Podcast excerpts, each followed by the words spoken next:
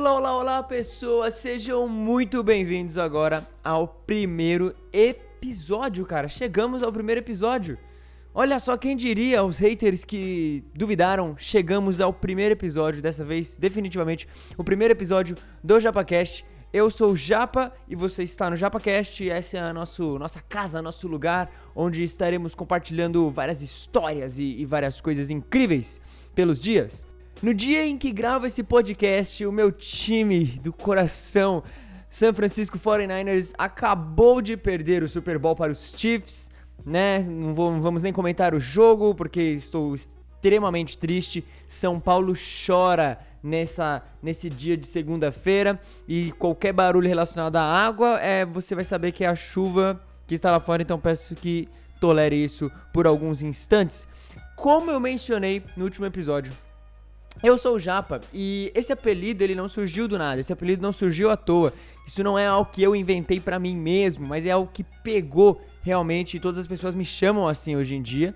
E eu comecei até a me apresentar assim para as pessoas, né? Como eu sou o Japa e é isso. E eu só tenho esse apelido, cara, por um único motivo, e é realmente somente por isso mesmo, que é eu morei no Japão. Mas antes, antes de eu contar essa história para vocês, eu tenho um pedido para fazer. Primeiro, quero muito agradecer a todos os queridos amigos aí do coração que me deram feedback, que foram bem legais comigo, comentando, dando dicas do que poderia ser melhorado e etc, etc. Muito obrigado de coração. E muitos amigos que também já estão me cobrando por um episódio real, ao invés de ser só o episódio zero. Obrigado porque isso me incentiva a sair e parar de procrastinar a coisa, né? E se você também quiser interagir e ter qualquer interação nesse sentido, segue no Instagram ou no Twitter, que são as principais redes que eu uso para interação. E o arroba é o mesmo, é arroba ojapa com dois J's e dois P's, tá bom? Então arroba ojapa com dois J's e dois P's. Cara, me siga lá, manda DM, manda qualquer coisa que eu tô sempre lá, eu tô sempre respondendo. E se você tiver alguma história, tiver algum assunto que você queira assim Olha o trovão. Queira assim mencionar, queira assim conversar, queira compartilhar com o mundo sua incrível história, me chama lá. A gente vai compartilhar, a gente vai trazer aqui pro programa, porque o JapaCast é isso aí, é, é trazer gente para conversar e pra tocar história. Então me segue, me chama, ojapa, com dois J's e dois P's. Novamente, um grande abraço, um grande beijo aos meus queridos amigos que apoiam e que estão sempre aí me zoando e, e, trocando ideia a respeito disso, tá bom? Então, muito obrigado por tudo mesmo e vamos para a história de hoje!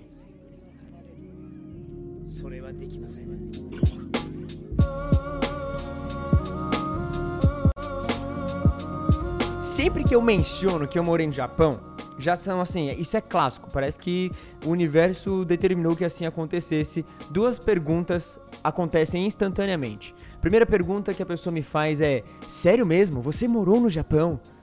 E a segunda pergunta que me fazem é: Você sabe falar japonês? E aí tem uma terceira coisa, que não é uma pergunta, mas é uma afirmação, é uma ordem no imperativo que a pessoa fala: Então fala japonês. E é muito bizarro porque isso acontece assim, cara 99,8% das vezes. Então, para responder essas perguntas, vamos lá rapidamente. Sim, eu morei realmente no Japão. É, eu vivi lá por um bom período e eu vou contar um pouco dessa história. Óbvio que não inteira, né? Porque, mano, não tem como. Mas sim, eu morei no Japão e, e foi muito massa. Foi muito massa mesmo. E segundo, não, eu não sei falar japonês. Cara, eu até consigo desenrolar muita coisa a respeito do japonês, eu até consigo ouvir e entender quase fluentemente. Eu assisto anime dorama, né, japonês, um monte de coisa sem legenda e para mim isso flui muito natural o ouvir, mas na hora de falar, por mais que eu saiba as palavras e por mais que eu sei como colocar, eu não consigo. É, é por falta de prática, por falta de alguma coisa, é, simplesmente eu travo e eu não consigo, tá? Se você ouviu o episódio zero, se você não ouviu, pode ouvir, você vai ver que meu japonês não é tão bom assim. Então fica aí, eu não sei falar japonês. E já responde um imperativo que eu também nunca respondo, né? Eu nunca falo japonês na frente das pessoas, porque isso é meio ridículo e vergonhoso. Mas tudo bem, vamos prosseguir para a incrível história de quando eu morei no Japão e como isso foi muito louco na minha vida.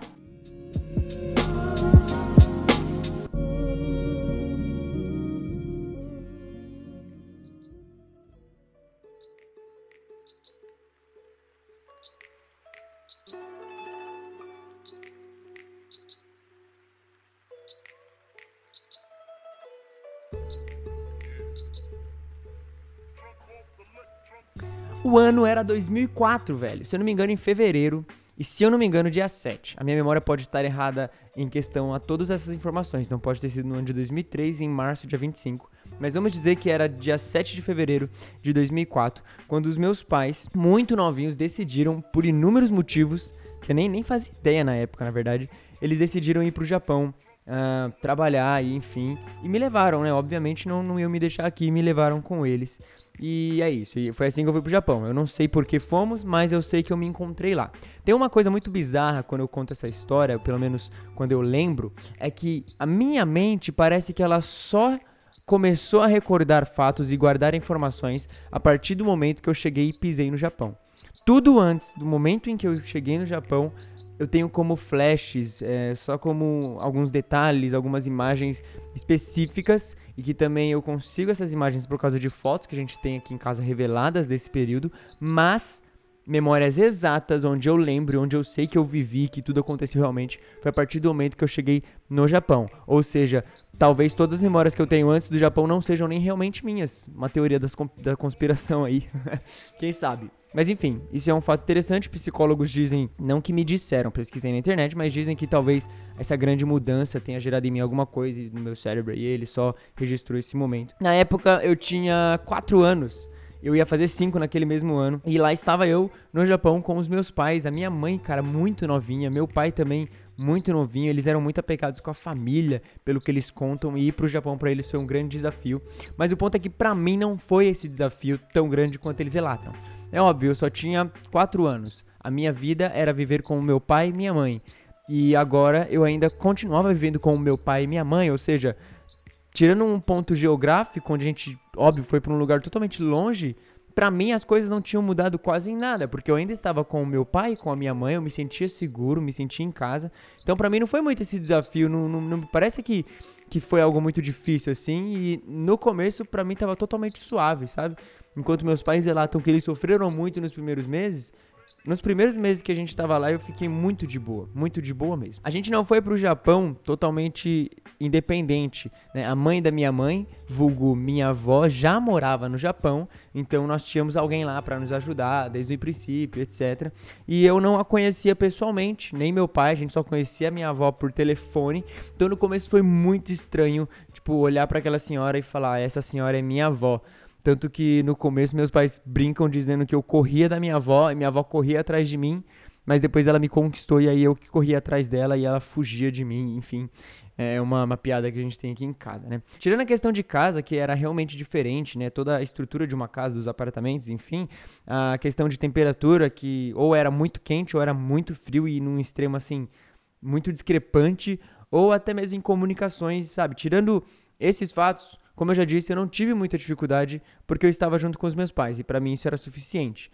Até que então em abril, ou seja, dois meses depois que a gente chegou lá, eu tive que ir para creche porque o ano letivo no Japão, curiosamente, começa em abril. E aí as coisas começaram a ficar um pouco difíceis para mim.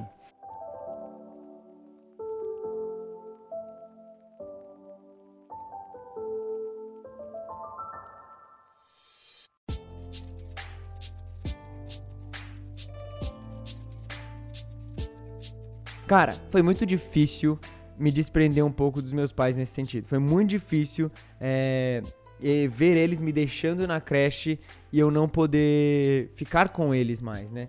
Eu fui sempre muito alguém sossegado, apegado com meu pai, também principalmente com a minha mãe, e eu não queria hipótese alguma, assim, vai ter que sair, ter que deixar eles e, e, e, sair desse aconchego que eu tinha com eles, né? Meus pais tinham que trabalhar, ambos trabalhando na época muito, isso foi algo muito necessário, mesmo que eu fosse uma criança e mesmo que fosse muito difícil.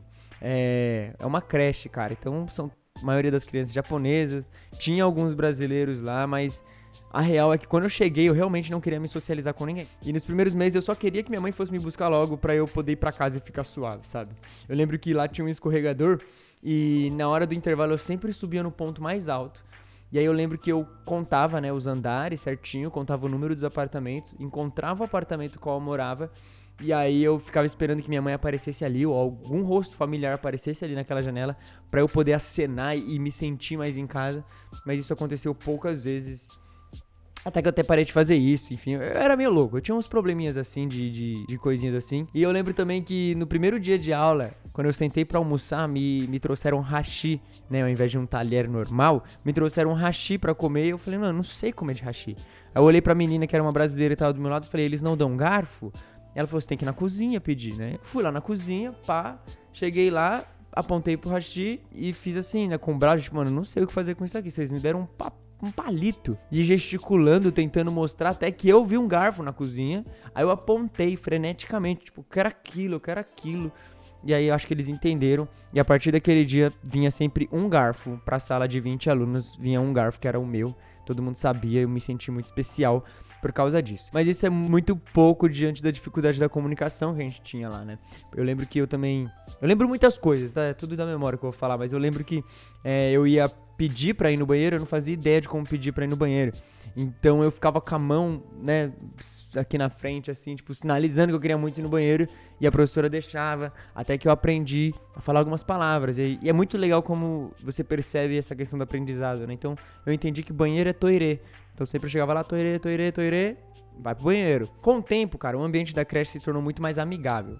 Uh, e ficar ali acabou sendo não sendo uma tortura muito grande, né? Eu já não ficava esperando meus pais toda hora. E pra creche ficou legal. Montamos o grupo lá dos BR lá, zoeiro, que ficava brincando, ficávamos falando das namoradinhas que a gente tinha.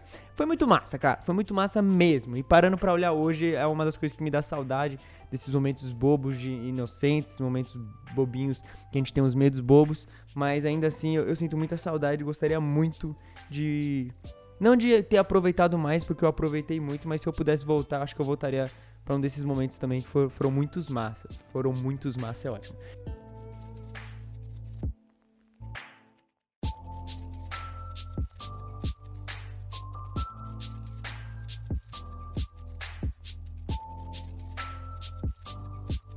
como tudo que começa, chega uma hora que isso acaba, né? Não dá para você ser uma criança comedora de terra tempo inteiro e você precisa ir pro, pra primeira série. E enquanto meus amigos iam todos para a primeira série japonesa, que eles chamam lá de Shogako, né? Eu ia para a primeira série brasileira por decisão dos meus pais que me decidiram colocar nessa escola. Essa escola ficava do outro lado da cidade, então eu pegava uma van às 6 horas da manhã Chegava na escola, tipo, 7, 15, 7 e meia, lá depois, enfim. Mas foi muito necessário porque isso me, me, me ajudou na minha alfabetização, porque eu não sabia escrever direito, não sabia ler direito. E foi muito importante para isso. Obviamente, o começo foi horrível, novamente também. Porque meus pais trabalhavam muito, então eu lembro que eu comecei a frequentar essa escola na época das férias de julho, porque meus pais não tiveram férias e eu não tinha com quem ficar. Minha avó também trabalhando, enfim. Mas, cara, era férias. Ou seja, não tinha ninguém na escola. Não tinha quase nada para fazer lá. Ela ficava aberta, obviamente, para receber esses alunos dos quais os pais não tinham como cuidar e etc. Mas era isso, não tinha quase ninguém. Isso foi uma merda. Eu lembro que eu, eu fiquei muito triste, eu fiquei muito na bad, porque eu passei literalmente um mês na escola não tendo amigos. E assim, para uma criança de 5 para 6 anos, não ter amigos, estar passando por esse momento bad é o fim do mundo, porque ela acha que a, a, vida dela inteira vai ser assim. A vida dela inteira vai ser sem amigos. E, e eu fiquei isso, eu fiquei total fritando. Eu lembro que toda manhã, quando eu entrava na van, eu, eu, eu orava chorando para Deus, pedindo que naquele dia eu conseguisse fazer um amigo. E isso não acontecia, porque não tinha ninguém. E eu ficava muito frustrado, ficava muito triste. Até que as séries acabaram, enfim. E foi aí que eu descobri que meus pais tinham me matriculado nas séries. Eu não sabia disso. Aí eu falei, agora tudo faz sentido. Agora a escola tem gente e eu posso ter amigos, né? Graças a Deus eu fiz amigos e foi incrível. Foi nessa mesma época que a gente também comprou um, PC e eu conversava por esses amigos pelo MSN. Eu lembro que tinha o Gustavo, tinha o Miguel, tinha um colombiano. Cara, o colombiano era engraçadíssimo. Eu não lembro o nome dele agora, mas era, era, muito, era muito legal. Vamos, vamos chamar ele de Juan. É, era muito legal o Juan, o Gustavo, toda a galera reunida ali. E aí eu falei, caramba, isso é muito bom, né? Fazer amigos é muito legal. E aí, olhando hoje, eu percebo algo que eu sempre tive, que é uma facilidade de conversar e trocar ideia com as pessoas, sabe? Eu sei que eu sempre fui muito sossegado, meus pais falam que eu fui muito sossegado sempre, e muito na minha. Mas quando eu preciso utilizar dessas ferramentas ah, de carisma ou qualquer coisa assim, né, mano? De ser um cara extremamente legal e humilde, eu consigo utilizar isso muito bem. Eu tô brincando, é só uma piada. Mas enfim, e esse período foi incrível na minha vida mesmo, nessa escola. Após essa escola, porque eu tive que sair dela. Eu fui para uma outra escola brasileira, mas essa escola não teve nada tão legal assim, sabe? É, eu tive muitas dificuldades no começo, é, porque sempre o primeiro dia para mim é horrível, mas dessa vez, por ter entrado no ano letivo certinho, eu já consegui fazer umas amizades logo no primeiro dia. E aí não foi tão difícil assim como a anterior, por exemplo. Mas obviamente, velho, é por algum motivo eu sempre mudei muito de escola e eu mudei de escola novamente. E aí meus pais enfim decidiram me colocar na escola japonesa, no Shogaku que eu mencionei anteriormente. O Shogaku, ele é mais ou menos o ensino fundamental 1 nosso, sabe? Eu não sei se é o ensino fundamental 1, mas enfim, eu entrei alguns anos depois, um ano depois. Ah, com data eu não sou bom, mas eu entrei lá e é massa porque eu reencontrei todos os meus amigos da creche e mais alguns novos, cara. E o interessante é assim, que no Japão você não pode escolher a escola que você vai estudar. Como assim, você me pergunta? É, é basicamente assim: existe uma escola para cada região, e se você mora nessa região, você é automaticamente direcionado a levar o seu filho para aquela escola. Você não pode morar numa região e colocar o seu filho numa outra escola. Isso principalmente pro Shogaku, né? Porque são é, crianças, na maioria das vezes, são, são nem, nem adolescentes são. Então eles não permitem sair de uma região muito longa, fazer um trajeto muito longo para ir para a escola. Então todo mundo que morava ali naquele mesmo quadrante, né, naquela mesma região, tinha que frequentar essa escola. E foi muito doido, porque embora eu conhecesse todo mundo, embora eu conhecesse a maioria dos alunos, vamos dizer assim, o começo foi uma merda de novo. Teve toda a sensação de caramba, eu estou com a galera, eu estou com o pessoal, só teve esse problema. O começo, o começo aparentemente é um grande problema. E sim, velho, é, eu odiava essa sensação de, de todos olhando para mim no primeiro dia, de meu Deus, ele é um aluno novo e blá blá blá blá blá blá. E, é, e é bizarro porque no Japão eles têm um costume de quando tem aluno novo, é, eles começam a aula, vamos supor que a aula começa tipo 7 e meia. E tá combinado pro aluno novo se apresentar na sala, tipo às 7h45, depois que já começou a aula, onde todo mundo tá na sala. Aí o aluno novo entra e eles apresentam o aluno novo na frente de todos os outros alunos.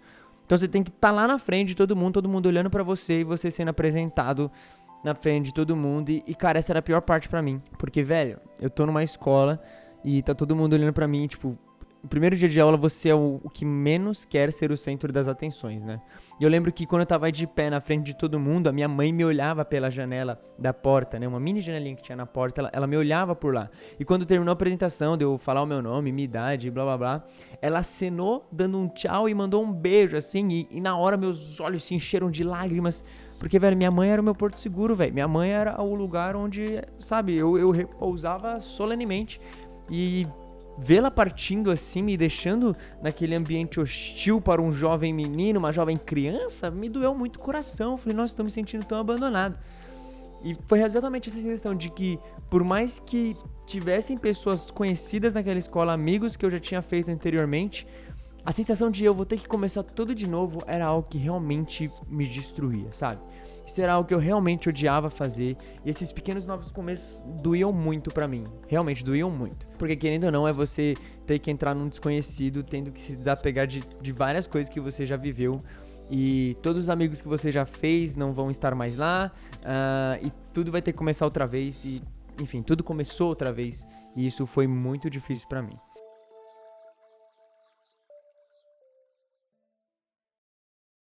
Mas obviamente toda dificuldade do começo acaba porque o começo ele só dura no começo. E logo depois foi muito massa, reencontrei meus amigos, a gente atualizou as informações da vida corrida de crianças de 7 a 8 anos e foi muito massa, foi muito massa mesmo. A gente já estava no Japão há um tempo e foi nesse momento que eu desenvolvi quase 100% o meu japonês e eu me tornei praticamente fluente e, e, e já estava ali enquadrado naquela cultura, naquela, naquela bolha japonesa. E eu me identificava muito com aquilo, era incrível, sabe? Por a gente funcionar em região, como eu falei, as escolas funcionarem nesse método de região, a gente saía da escola e automaticamente já íamos pro parque, que era do lado da escola, que também era do lado da nossa casa, até a hora mais ou menos que os pais de cada um chegavam da, da, da, das empresas, que era por volta ali das 18. Então a gente chegava na escola às 7, saía mais ou menos às 3 da tarde, ficava até às 6 correndo pelo parque, jogando bola, conversando, fazendo um monte de coisa. E, cara, era muito doido, sabe? O Japão, ele tem um, clima muito bom. O Japão, ele tem um, um, uma estrutura muito massa. Ele é organizado de uma forma muito bacana.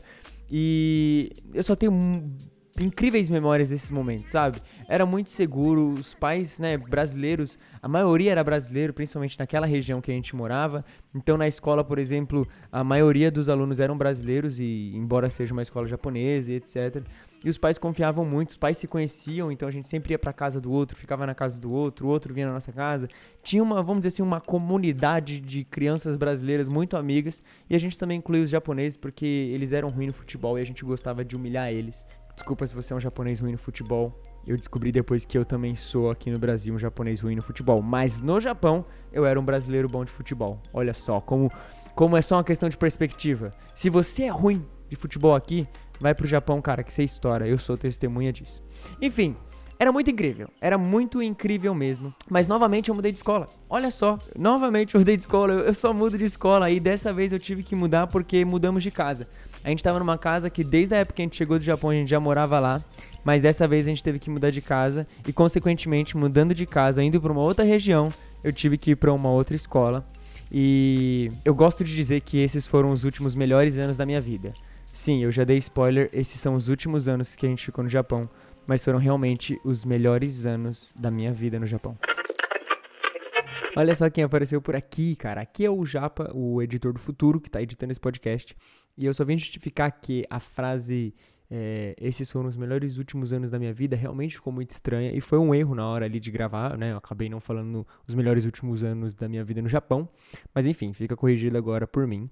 E eu quero justificar também dizendo que todo esse programa, tudo que eu falei até aqui, tudo que aconteceu até agora, era só para que houvesse essa parte final dessa nova escola que eu vou entrar, que eu tô contando para vocês. Eu realmente só queria contar essa parte, então precisei dar todo esse background só para isso. Espero que gostem, porque eu pelo menos gosto muito dessa parte da história. Tá bom? Dois beijos e fiquem comigo agora. Eu realmente espero que o barulho de chuva não esteja te atrapalhando. Começou a chover um pouquinho mais forte por aqui. Mas enfim, não vou cortar agora o fluxo de gravação, tá? Esses últimos anos do Japão, eu, eu não fazia ideia de que seriam meus últimos. Eu não faria, né? Óbvio, não tem como eu prever o futuro. Meus pais também não planejavam isso. Na verdade, meu pai tinha um planejamento de ficar no Japão o resto da vida. E a gente também iria ficar com ele, óbvio. Mas foram os últimos. E enfim, novamente eu tive que ir para uma nova escola, tive que começar tudo de novo. E como eu já mencionei isso várias vezes, você já deve estar cansado de ouvir, o começo para mim sempre foi o problema. Ter que começar tudo aquilo de novo sempre foi um problema, e dessa vez era um problema agora muito maior, porque eu saía de uma escola onde a predominância era brasileira, e o desafio agora era que eu estava indo para uma escola onde eu era o único brasileiro onde eu era o único diferentão, velho. E eu tava com muito medo disso, mas assim, muito medo. Eu lembro que um dia antes, a minha mãe perguntou se eu estava com medo e se eu iria chorar, porque eu sempre fazia isso, de chorar no primeiro dia. E eu refleti muito sabendo que eu iria chorar. Eu disse: Não, não vou chorar. Vou ficar de boa, porque eu, eu sou grande, tá ligado? Eu tenho oito anos. E é isso. E nessa época eu já realmente, agora sim, estava completamente imerso na cultura japonesa. A minha fala era de japonês, os animes que eu assistia, os programas bizarros, a comida, o hashi eu já usava. Eu era um japonês completo. Tudo que em mim era japonês. E era incrível, tipo assim, eu, eu, eu, tenho muitas saudades dessa minha época, foi muito massa. Então, convicto a não chorar e a, a conseguir superar todos esses meus medos e traumas, o dia 1 começou. E eu lembro que teve um protocolo, e tinha esse protocolo, que no dia 1 a mãe tem que ir com o aluno, né? Principalmente no Shogaku, porque você é criança, a mãe tem que terminar de assinar algumas coisas, etc. E fazer aquele protocolo de os alunos entram na sala primeiro, você vem depois com o diretor e sua mãe, você se apresenta lá na frente de todo mundo. Então eu fiquei na frente de todo mundo. Só que dessa vez eles não só perguntaram meu nome, como fizeram inúmeras outras perguntas e eu fui pego totalmente desprevenido nessa. Tava nervoso, tava com a perna tremendo e, cara, foi, foi horrível a sensação. E eu lembro que dentro de mim eu só ficava repetindo: não chora, não chora, não chora, você já é um menino, não chora, você já tá grande, você já. Não chora, não chora. A apresentação ia e não acabava, todo mundo fazendo perguntas, professores lá sorrindo pra mim, nananã. Enfim, a apresentação acabou, eu olho para fora, a mesma janela. O Japão ele tem mania de repetir, então a arquitetura de, de, de casa, escola e um monte de coisa é geralmente similar. Então, novamente, ela na janela da porta, olhando para mim, acenando, mandando um beijo começou a encher aquela lágrima. Acho que meu corpo já se tornou instintivo isso. Começou a encher aquela lágrima no olho, mas eu tava convicto, cara, eu não ia chorar. Não ia. me sentei lá no meu lugar, segurei firme o choro. E eu lembro dessa cena, cara, nitidamente, nitidamente. Ao sentar na carteira que o professor separou para mim, a menina que tava do meu lado olhou para mim e falou: Caraca, sério que você é do Brasil? É, eu me chamo Saika, muito prazer. Para a alegria dos que gostam de me ouvir falando japonês e que sempre quiseram ouvir, eu vou reproduzir o que ela disse, porque eu realmente, eu realmente lembro disso nitidamente na minha cabeça. E o que ela disse, na forma que ela disse, em japonês fica mais ou menos assim: Kimi maji burajiru kara kita no? Sugoi. Atashi saika. Yoroshiku ne? Ó, oh, até que a pronúncia saiu tão bem, velho. Na hora, eu lembro que quando ela falou isso, eu, não, eu, eu ainda estava muito nervoso. Eu era o único brasileiro, eles eram japoneses com certeza iriam fazer bullying comigo, sabe? Essa questão de bullying era retratada nos animes, era retratada na TV. E eles sempre, tipo, sempre tive esse medo, mano. Tem uns japoneses que são realmente bem xenófobos e, e é bizarro essa cultura deles lá, de, de gaijin, etc. E eu fiquei realmente com muito medo e fiquei muito apreensivo, embora a Saika tinha, mano, sido muito gentil comigo e perguntou se eu tinha material, se eu tava entendendo a aula, etc, etc.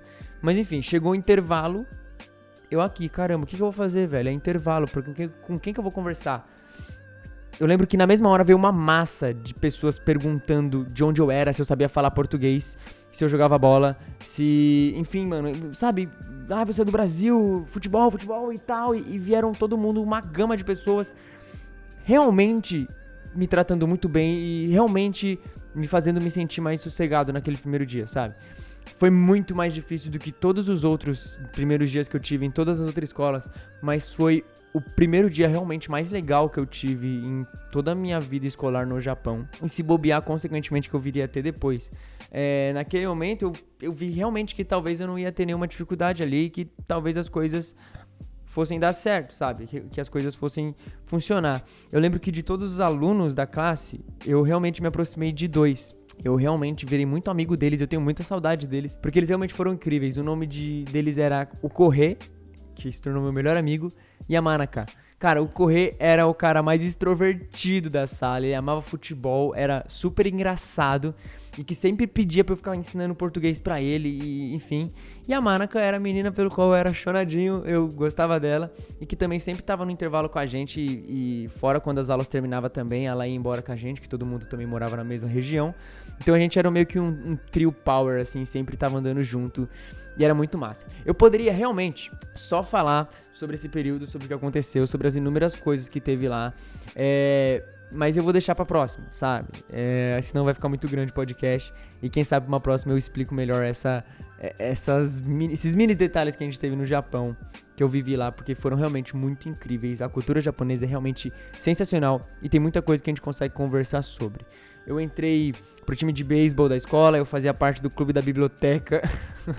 Mano, eu sempre ficava nas atividades da escola e eu literalmente vivia lá 12 horas do meu dia, sabe? Eu entrava na escola às 7 da manhã e eu chegava em casa às 7 da manhã. Contando que a distância da escola para minha casa era 10 minutos, então sim, são quase 12 horas e era incrível. Eu amava e eu, eu não queria sair daquilo por nada, sabe? Eu finalmente tinha me encontrado, eu finalmente tinha encontrado meus amigos, eu finalmente estava numa fase ali indo pros 9 anos, na verdade já tendo 9 anos e quase indo pro 10, onde eu tava realmente, mano, é isso aqui, que legal, sabe? Pô, minha infância tá muito massa, eu tô vivendo umas coisas muito legais. E até que chegou um dia que eu lembro, eu cheguei do treino mais cedo e meus pais me avisaram, eram umas 4 horas da tarde, eu lembro até hoje disso, meus pais me avisaram que a gente iria voltar pro Brasil. E eu fiquei muito feliz porque eu tinha meus, eu tenho meus primos aqui no Brasil, do qual eu senti uma falta tremenda. Queria muito reencontrá-los e, e, poder brincar ou fazer qualquer coisa com eles. Mas eu também fiquei um pouquinho triste porque, sabe, tinha muitos planos assim projetados, né? Como fazia parte do time de beisebol, a gente estava projetando alguns campeonatos, ia começar a temporada de futebol logo após a temporada do beisebol, eu também estava planejando entrar. O técnico ainda veio me, me chamar e falar: ah, você é brasileiro, você joga bem mal sabia ele, coitado, mas enfim, sabe, para a mente de uma criança de 9 anos as coisas estavam se encaminhando, vamos dizer assim. E eu tava muito feliz com isso. E aí eu fui avisado de que eu viria pro Brasil, sabe? E isso meio que foi uma derrubada do castelinho de areia, ao mesmo tempo que eu fiquei um pouco empolgado com essa mudança na minha vida.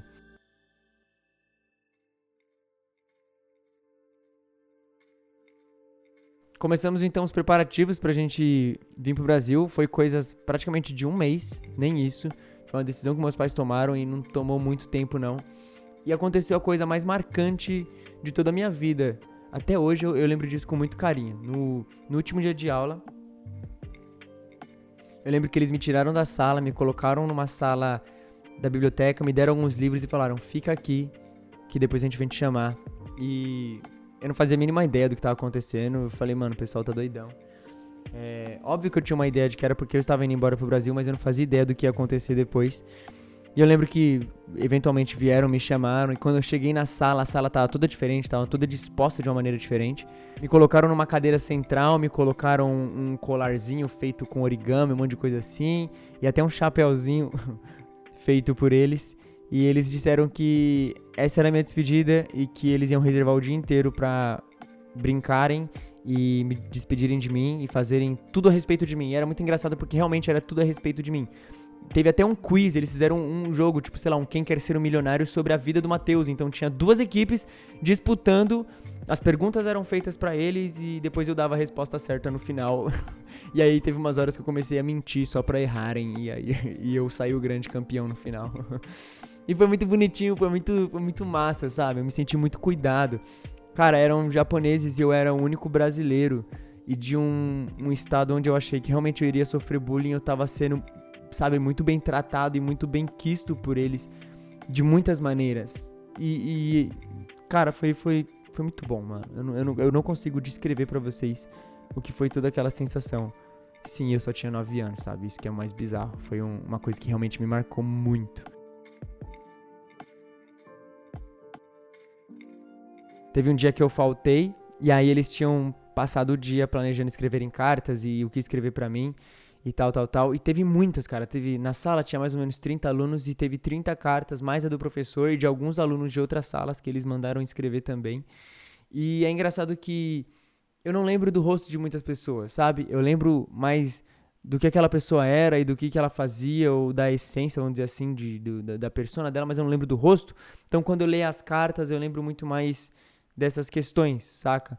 E eu vou traduzir, eu tenho as cartas em mãos aqui, elas estão bem na minha frente, e eu vou traduzir para vocês a carta do meu melhor amigo Correr. Obviamente eu não vou ler para você em japonês, porque ela é muito grandinha até, mas eu, eu vou ler para vocês a carta que eu traduzi em português. Me diz aí, como é o Brasil? É legal? É chato saber que você vai embora. Eu vou ficar meio só no intervalo.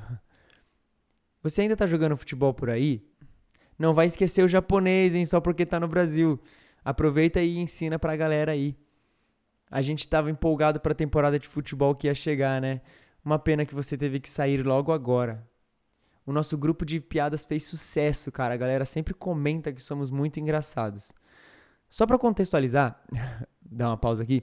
Todas as sextas, ele e eu pegávamos 15 minutos finais e apresentávamos uma sketch de comédia.